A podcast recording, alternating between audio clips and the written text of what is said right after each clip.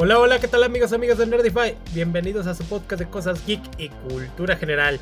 Yo soy Carlos Sánchez y del otro lado del micrófono está el buen Abraham. ¿Qué tal Abraham? ¿Cómo andas? ¿Qué onda Charlie? Aquí en su podcast ñoño favorito de la Laguna, México, Estados Unidos, partes de Latinoamérica, por supuesto nos escuchan en Europa, Oceanía, en Etiopía y sobre todo el podcast favorito de Toronto, Canadá.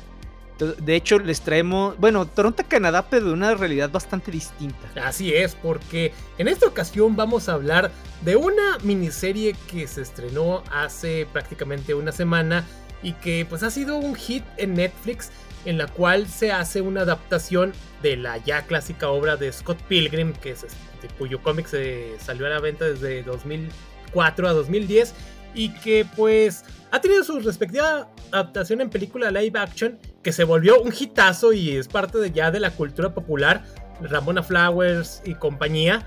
Y acá pues este ahora con una adaptación que digamos que tiene sus cambios, que tiene sus porqués, los cuales el mismo creador lo, lo dice. Pero ahorita pues vamos a enfocarnos a esta miniserie. Ocho episodios rapiditos que están jugosos.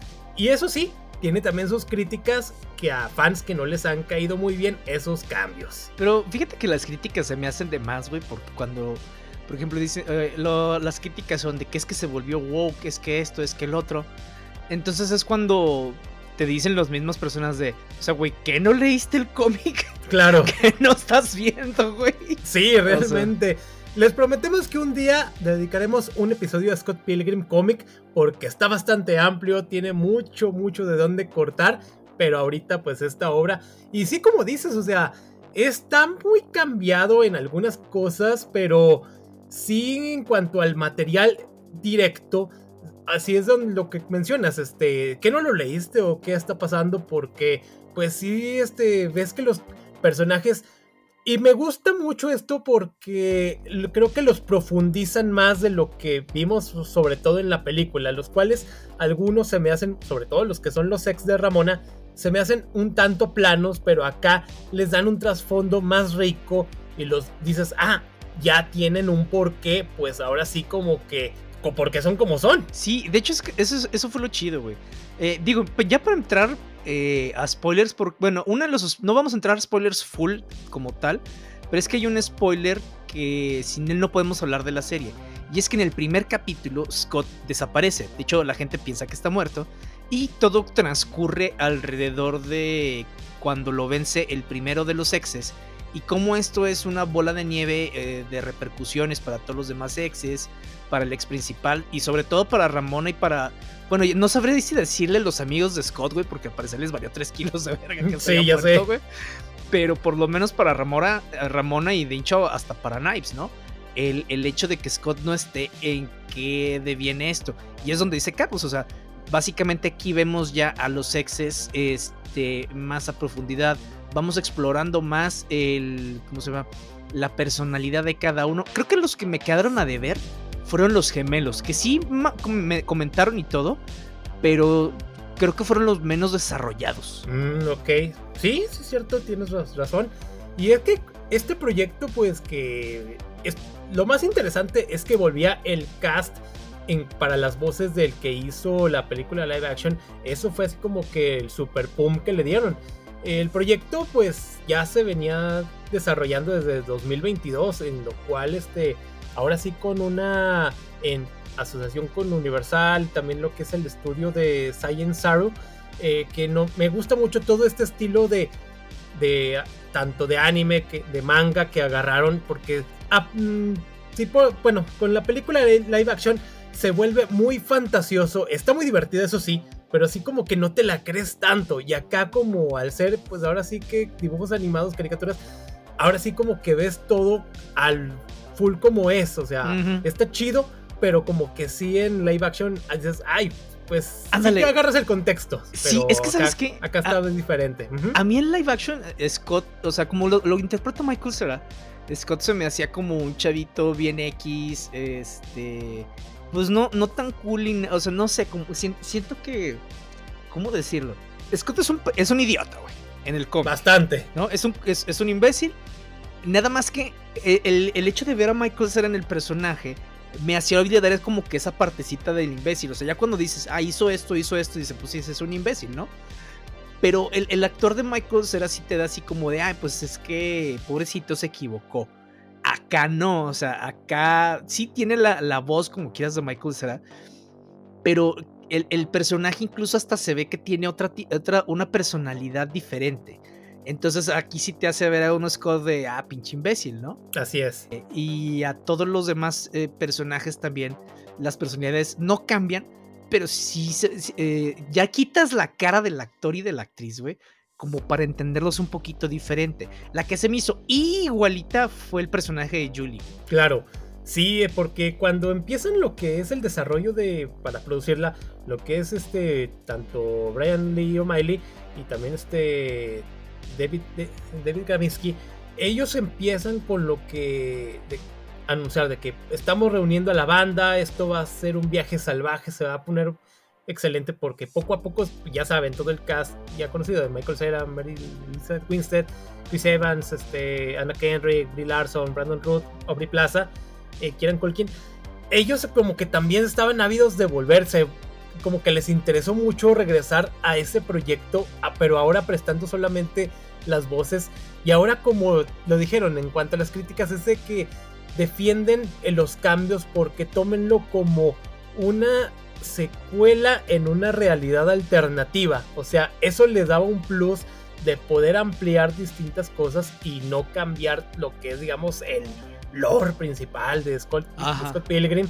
Y acá sí, este, tienen ese, esa ventaja.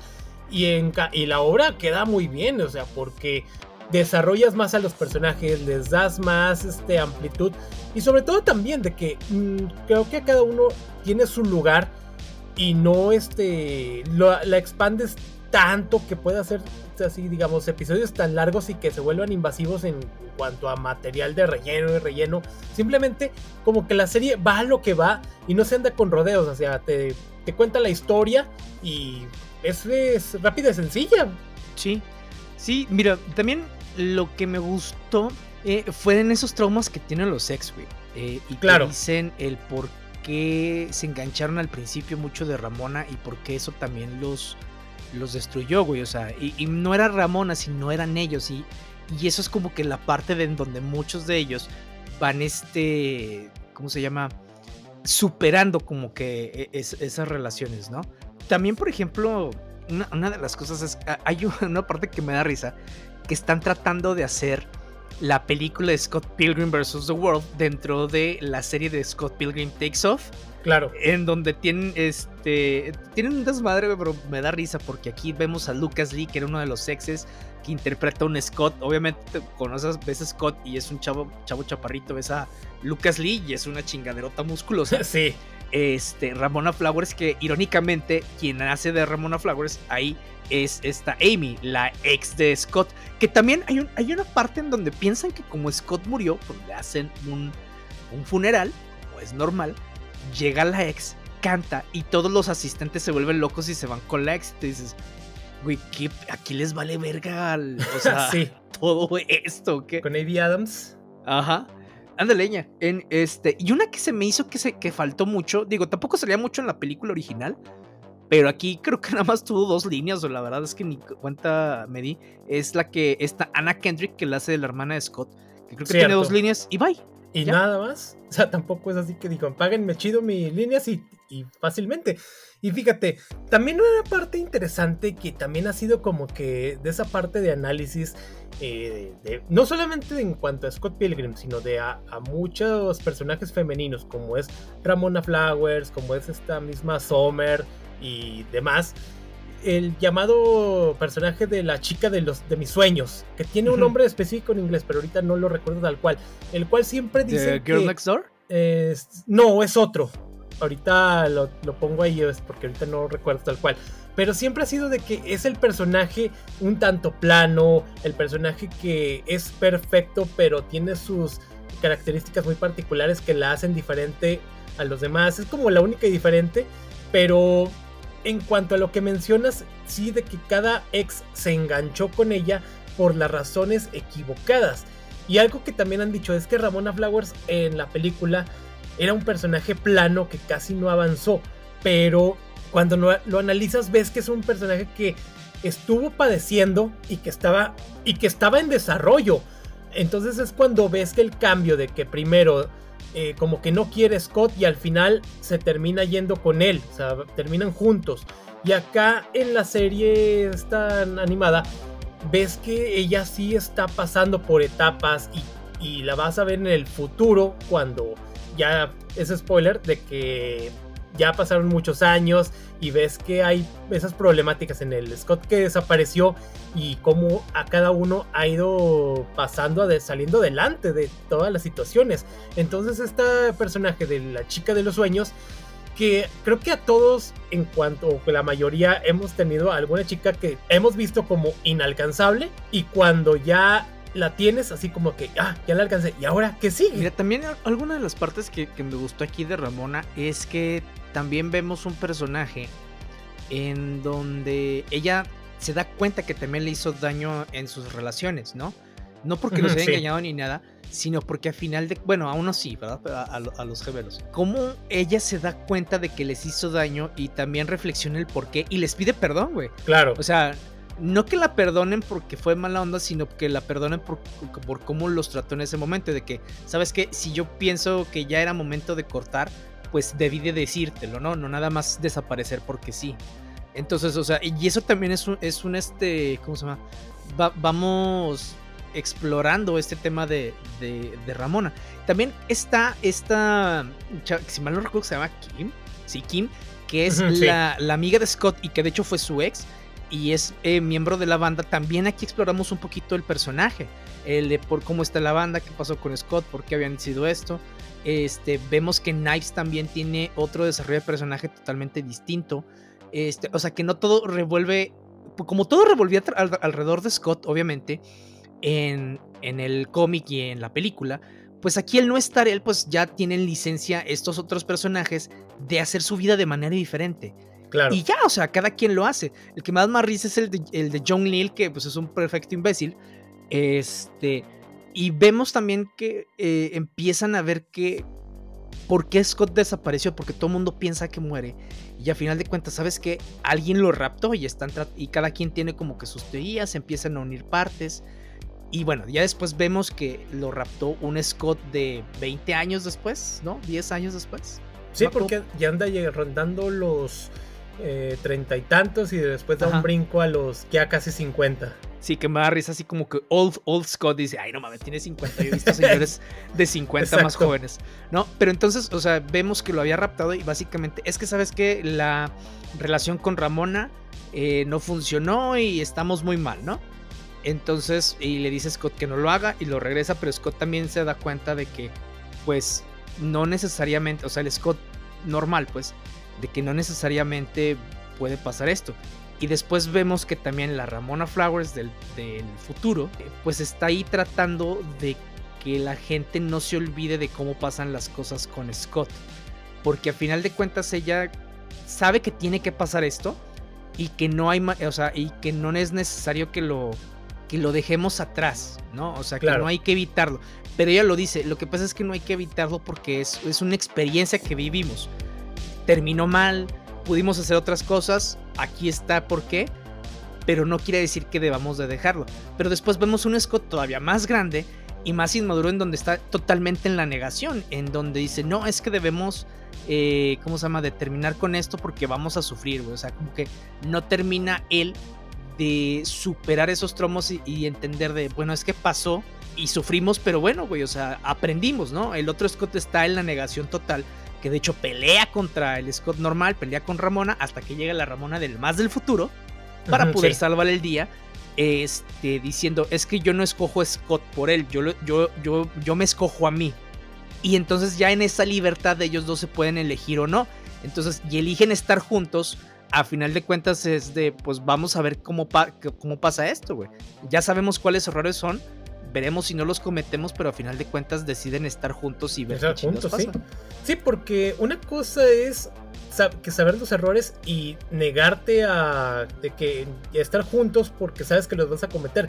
En cambio, ya los tienes, estás consciente plenamente de ellos y vamos a tratar de evitarlos porque ya estamos mejorando como personas o en este caso como personajes, lo cual pues acá se va notando Y cuando ya aceptas esto de que no, no todo va a ser perfecto y de que, como este, volviendo al tema, el, el, el tropo de personaje es la Maniac Pixie Dream Girl, que es como lo que vuelvo, es la chica de los sueños de, de cualquier este chico, sobre todo en la, en la juventud, que ves a una chica que para ti es inalcanzable y que parece que es única. Y acá Scott, pues tanto en su versión de, la película y acá, que tiene obviamente sus diferencias, pero eh, sobre todo creo que el de la película es como que más tonto, pero también ves a ese personaje masculino que la, inmaduro, pero que es lógico, pero cuando lo ves al Scott ya mayor que sigue con los mismos errores, pues dices, güey, hay que cambiar las cosas, ya no eres un chavito y que pues la vida te va a dar chingazos y te va a dar un estate de que te va a poner en tu lugar. Y, sobre, y entre más tardes en madurar, pues va a ser más cabrón el golpe.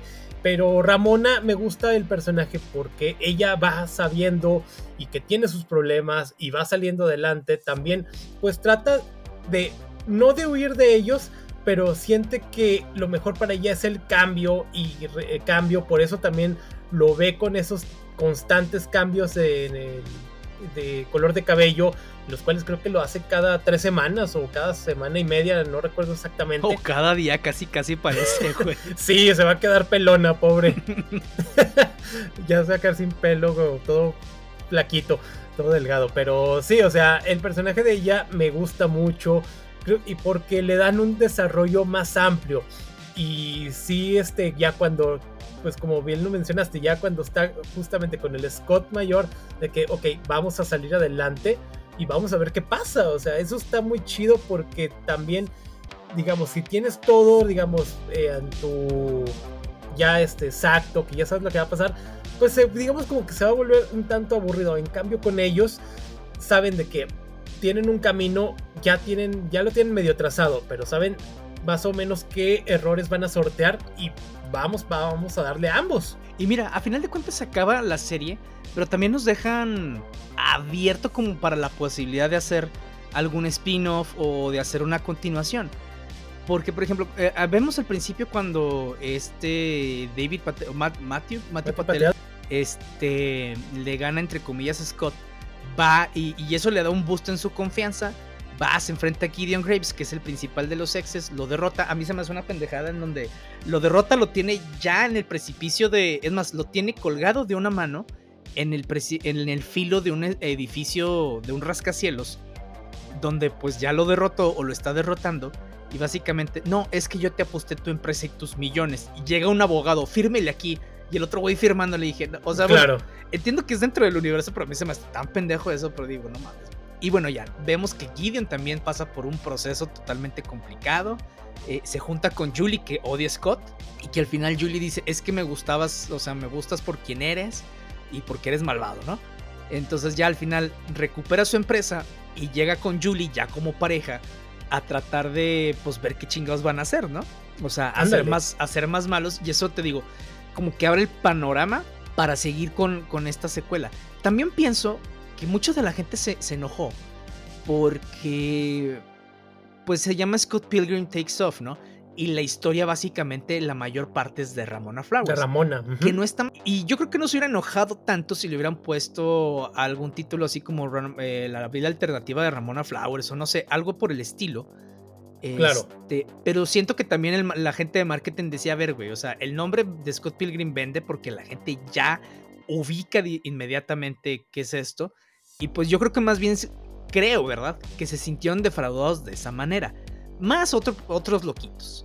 Pero creo que es eso. O igual pasa el, más o menos el mismo efecto cuando la reciente, bueno, la serie de He-Man, que también sacó Netflix, mm, que más bien se trató más de, de Tila, que son, y que te ponen a He-Man bien chingón el primer episodio y después ya desaparece. Y ya, pues, aunque muchos decían, ok, lo hubieran puesto en la, la serie de Tila, etcétera. Y acá puede que más o menos sea ah, el mismo efecto, pero sí es cierto, o sea, pues la, la, obra es Scott Pilgrim y Ramona, pues, pues es el básicamente, es el, uno de los personajes de los tantos que hay, el cual no sé si hubiera tenido el mismo pum la serie si le hubieran puesto de título así, Las aventuras de Ramona o lo que pasa después con Ramona. O sea, no sé, el título pues hay que respetarlo, la obra, y así lo quiso también por lo que es el autor. El cual también, de hecho, han dicho que no va a haber continuación ni nada, que no se espere una segunda temporada porque es autoconclusiva. Sí tiene como lo mencionas, o sea, hay como que ciertos guiños de que puede haber algo más, pero por el momento pues no hay nada confirmado ni se ven planes de que lo vayan a seguir desarrollando. Aunque bueno, pues dinero es dinero. ya sé. Sí, fíjate, ahorita que mencionas la de, este, la de He-Man, creo que a mí me pasó exactamente de lo que yo estoy comentando acá. Es de, yo esperaba ver He-Man, que tenía años sin verlo, para que me dieran una serie casi sin He-Man. Y, por eso me sentí así como de, güey, ¿qué pedo? Si hubiera preferido, por lo menos a mí, que me hubieran dicho, ah, este, la serie de Tila, e igual y si lo hubiera visto, sabiendo que ella es la protagonista, güey, ¿no? Claro. no que la serie se llama He-Man y los amos del universo y pinche He-Man no está. Sí, y de hecho, pues ahora el próximo año creo que sale una nueva de He-Man y lo, todo el mundo pregunta lo mismo. O sea, ¿sí va a salir He-Man en, en esta serie? Ojalá sí, porque la animación se ve muy chida y la transformación estaba con ganas. Pero sí, o sea, el personaje sí, este, este de Ramona, pues que en su momento fue de los que inician con esta ola de las únicas y diferentes. Sí conocí a una chica en su momento que se ponía de nickname el Ramona Flowers, lo cual era lógico, digo, más jóvenes y el personaje pues es atractivo de cierta forma. Pero este, pues mucha gente se ve, se ve, reflejada. Y luego salieron las Somers. Ah, bueno, sí, también las Somers, los Harley Quinns, etcétera. Que en algún momento también hablaremos de eso, ¿verdad? sí. ¿Tiene que ser algo, algo ñoño? No. No, pero es por pero nos gusta, güey. sí. ya sea como lo queramos de ver del lado de. de este. No sé, de Sommer o del otro lado, como sea, pero algún día hablaremos de. Al finalizar la serie, los créditos finales, me, me, dio gusto el toque que le dieron con la cancioncita de Mortal Kombat, pero mencionando, en vez de obviamente los personajes de Mortal Kombat, Cierto. a los personajes de Scott Pilgrim. Porque, pues bueno, sabemos que normalmente eh, se ve como temática de videojuegos, que a veces son versus y que se ponen a pelear. Y me gustó como que ese toquecito, güey. Ándale, sí, Sí, sí, cierto, porque está muy característico, lo ves en la publicidad, lo ves en la misma animación, todos esos guiños a videojuegos y pues queda bastante, inclusive pues también el videojuego que salió en su momento de Scott Pilgrim, el cual llegó un momento en el cual lo quitaron y toda la gente se quejó porque ya no lo podían jugar y después ya lo, lo volvieron a poner ya con sus mejoras, etcétera. Pero sí, este, pues me gusta esto que agarran todos estos guiños y todo cómo van sacándolo adelante. O sea, inclusive el mismo intro de la, de la serie, o sea, que está, está padre, es interesante porque mismo Netflix te puso eh, como tres semanas antes que lo subieron de que este va a ser de los intros que ya nadie se va a poder saltar. No sé si llega a ese nivel, pero pues ahí estaba. estaba. Está padre la cancioncilla. O sea, la serie pues es rápida de 26 a 29 minutos de duración. O sea, en redes sociales pues sí ha tenido pues su aceptación. Y que pues la canción que mencionamos, la de Bloom de Necri Talkie, la cual pues sí está chida. Pues inclusive si no la han visto en la serie, pues ahí está en YouTube el puro opening. Y ya más o menos se dan cuenta de qué es lo que van a ver. Porque este, pues sí, o sea, la serie creo que vale la pena, avanza, conoces más a los personajes y que pues sus motivaciones sobre todo, lo cual yo creo que la enriquece, sobre todo pues mencionamos de, nueva cuenta la de Ramona y pues Scott, que te dice, ok, amigos no sean como Scott, no sean tan inmaduros o si lo son, pues hora de madurar.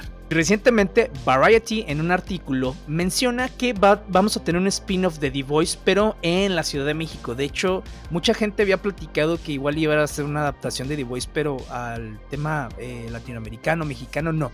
Es un spin-off, es decir, estamos dentro del mismo universo de The Voice. Y bueno, esta va a ser producida por las mismas personas y los mismos estudios que están produciendo la de The Voice eh, para Amazon. Y aparte eh, de esto se les va a unir la productora de Gael García Bernal y Diego Luna que se llama La Corriente del Golfo, en donde también van a estar eh, unidos a esto. Y como plus vamos a tener a uno de los, bueno, más bien al escritor de la película de Blue Beetle. Blue Beetle. También escribiendo varios de estos, ¿cómo se llama? De estos episodios para The Voice. Entonces, pues mira, básicamente lo que van a hacer. Sí me gusta este spin-off en donde vemos más globalmente el tema de Vogue aquí. Es Gareth Dunnett al coser, es el, es el escritor. Y me gustó de hecho cómo la hizo con Blue Beetle, en donde metió buenas referencias latinas. Porque muchas veces las películas meten referencias latinoamericanas o mexicanas muy a la de Vogue que ni siquiera tiene una cosa que ver con la otra. O sea, la meten muy a lo chicano. Pero acá este cuate eh, se nota que, que, le entiende un poquito más a esta parte de este, la cultura popular. El que esté Gael García y también Diego Luna quiere decir que, bueno, van a tratar de saber adaptar esto. Y se me hace interesante, güey. Y muchos de los comentarios que vi fueron de, güey, yo ni siquiera esperaba nada de Gen B, o sea, ni siquiera la quería ver. Vi un capítulo, me enganchó y ahora me gusta mucho. Entonces le voy a dar oportunidad a esta serie que van a sacar de, de The Voice. Y obviamente los memes, güey. Claro, sí, este, vamos a. espero que, que no salga con tono sepia o que los chavos. sí, esos que sí vi algunos. Los chavales, sí, güey, no, no están. Los memes son lo mejor de todo esto. Güey. Sí, ya sé, este, fíjate, rápido de la de Jim B. En, personalmente siento que empieza lenta, pero va mejorando episodio con episodio y sí te pues engancha para la siguiente temporada de, The Voice y que también dice que The Voice eh, va a tener referencias para la segunda temporada de Jim B, lo cual dices, ah, pues qué bien y tiene pues bastante lógica. Así que pues este spin-off eh, que no sabemos cuándo llegue ni para cuándo, no sé, tal vez para 2025 seguramente, pues vamos a ver eh, más desarrollo, Homelander, etcétera y compañía, el cual este pues sí está a todo lo que da este personaje que está medio loquito, si no es que bastante loquito. ya sé. Y también este una noticia que eh, no esperábamos, pero nos la dieron es de que Godzilla Minus One sí se va a estrenar en cines en México, el cual va a llegar para lo que es el 28 de diciembre. Esto lo anunciaron ah, en, la, en, el Konichiwa Festival. Eh, y pues ahí va a estar, este, ya está lista para que la veamos. También pues recientemente se estrenó, bueno, ya ni tan reciente, porque ya van como cuatro episodios de la serie de Godzilla, y este, del Monsterverso y pues a ver si luego le damos un vistazo, porque pues, Godzilla siempre el rey de los monstruos. Sí, paguen en las plataformas, igual y así podemos hablar de lo que quieran. ya sé.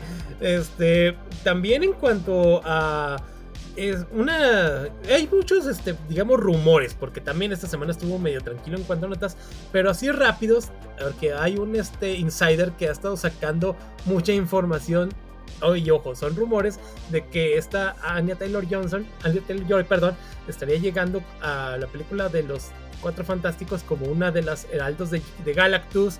También de que Miss Marvel y Moon Knight tendrían de veras ahora sí una segunda temporada. De que Sam Raimi va a ser el encargado de dirigir lo de las películas de Kang Dynasty, eh, Secret Wars. Además de que también se está considerando una película de Scarlet Witch en solitario eh, que para la quinta película de Thor tenga ahora sí un tono este, serio y oscuro, no como las de Taika Waititi, quien ya recientemente dijo que pues básicamente él se unió al MCU por el dinero, no tanto por... qué, honesto y gracias, cabrón, ¿eh? Ya, sé. Y, pero, pero sí, este el de hecho, Taika, Waititi sí en alguna entrevista le preguntaron, preguntaron que por qué tan diferente y dijo, no, pues es que estos son míos y si quieren ver los personajes ahí están los cómics. Ah, pues gracias, cabrón. Chido.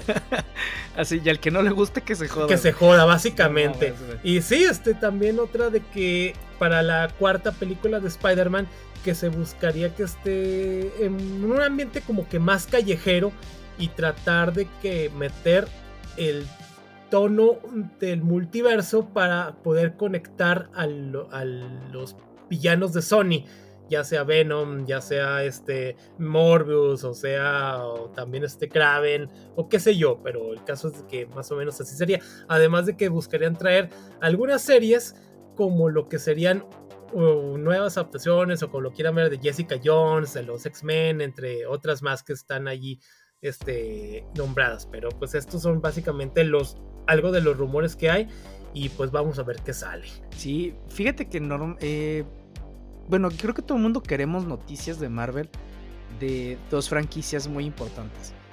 O sea, noticias concretas de los X-Men y noticias de Spidey. Pero de Spidey, no, no de los otros. ¿Los otros qué, güey? Ya sé, sí. O sea, y es, y es lo que no hemos tenido, Y entiendo que por, por lo menos en la parte de Spider-Man es complicado porque Sony tiene los derechos de las películas. Y entiendo que Marvel pues dice, pues yo quiero todo el dinero, ¿no? Y bueno, sí se entiende. Lo que no entiendo todavía es eh, si se lo están guardando o si de plano no saben qué hacer ya con los X-Men. Que es a mí lo que sí me preocupa, güey, porque es una de mis franquicias favoritas de, de todos los cómics. Y pues ahí están, como que los mencionan, hacen cameos, pero nada más. Pero nada más. Sí, este, vamos a ver qué, sale con esto, porque pues sí, ya se requiere y el universo de Marvel los requiere también. Este, también, este, ahora en estos días salió de, de, de Hollywood Reporter de que pues Zack Snyder pues le dio el aval a James Gunn, o sea, cosa que ya también ya se sabía, ya tenía tiempo que, pero acá este portal menciona de que pues tiene su aprobación, de que ojalá le vaya chido y que pues va lo que va y que también dice que Snyder mm, tal vez ya no volvería definitivamente a nada de DC, salvo tal vez a un proyecto que sea una alguna adaptación de, de Dark Knight Returns y que le gustaría de Marvel hacer algún proyecto de la obra de Electra Lives Again. Nada más es lo que único que estaría abierto, además de que él sí le gustaría volver a trabajar con Amber Heard. Ah, sí, sí, vi eso. Este dice, yo no entiendo por qué la gente no quiere yo. Yo sí entiendo, güey. O sea, no estoy diciendo que ella sea culpable, no estoy diciendo que Johnny sea inocente o culpable. Pero ahorita, güey, mejor ni toquen ese tema.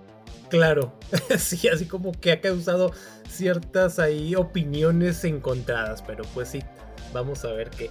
Eh, también Prime lanzó imágenes promocionales para la serie Fallout de live action que se va a estrenar para lo que es eh, abril de 2024. Esta adaptación también de la saga de videojuegos, el cual creo que ya tiene 13 en total. Pues vamos a ver qué tal, porque también ya el año pasado ya o este, ¿cuándo fue? Que hablamos ya de, una adaptación de videojuegos, lo cual dijimos que está padre, pero puede mejorar. Así que esta serie en la cual se ambienta de un futuro post-apocalíptico, después de guerra nuclear, como 200 años en el futuro, eh, Fallout se ve bien, pues vamos a ver qué tal, porque si este, se ven ahí los trajes, esos mecánicos y todo ese ambiente en el cual también hay mutantes y la madre. Está chido, tiene su fandom y pues si la hacen bien, pues adelante. De hecho, bueno, queremos enviarle un saludo a Isai, que somos... Eh, Isai es uno de nuestros escuchas y somos pues básicamente eh, su podcast número 2. Ahorita estaba platicando con Carlos de que no manches, yo no, ni siquiera yo soy, no somos nuestro podcast número 3, güey. ya sé. Sí, sí, gracias, es ahí, este, pues, que siempre estás ahí al pendiente en las historias, de repente también echas algún comentario, lo cual lo agradecemos mucho. Y pues, chicos, síganos recomendando esto, pues ya saben, este, aún nos falta mucho por crecer, pero poco a poco, pues ahí vamos. No, no, creemos dedicarnos a esto que nos dé de comer, pero lo hacemos con amor. Por lo menos que, que saque para el, para el cine, güey. Para los cómics. No pedimos mucho, güey. Ya sé. Sí, no, pero muchas gracias por escucharnos. También hay algunos de mis alumnos que también están eh, en esto para ver si les pongo preguntas de rescate sobre el sobre esto. Este, ah, manipulador. Lo consideraré, pero quién sabe. Manipular las escuchas. ya sé. Oigan, y pues esto ha sido todo de nuestra parte. Esperemos que les haya gustado el capítulo. No se olviden que sacamos episodio todos los viernes, que nos pueden escuchar en nuestras redes sociales, Instagram, Facebook, TikTok, Threads y recuerden... ¿Qué demonios? ¿Sin peleas? ¿Sin besos? Este final apesta.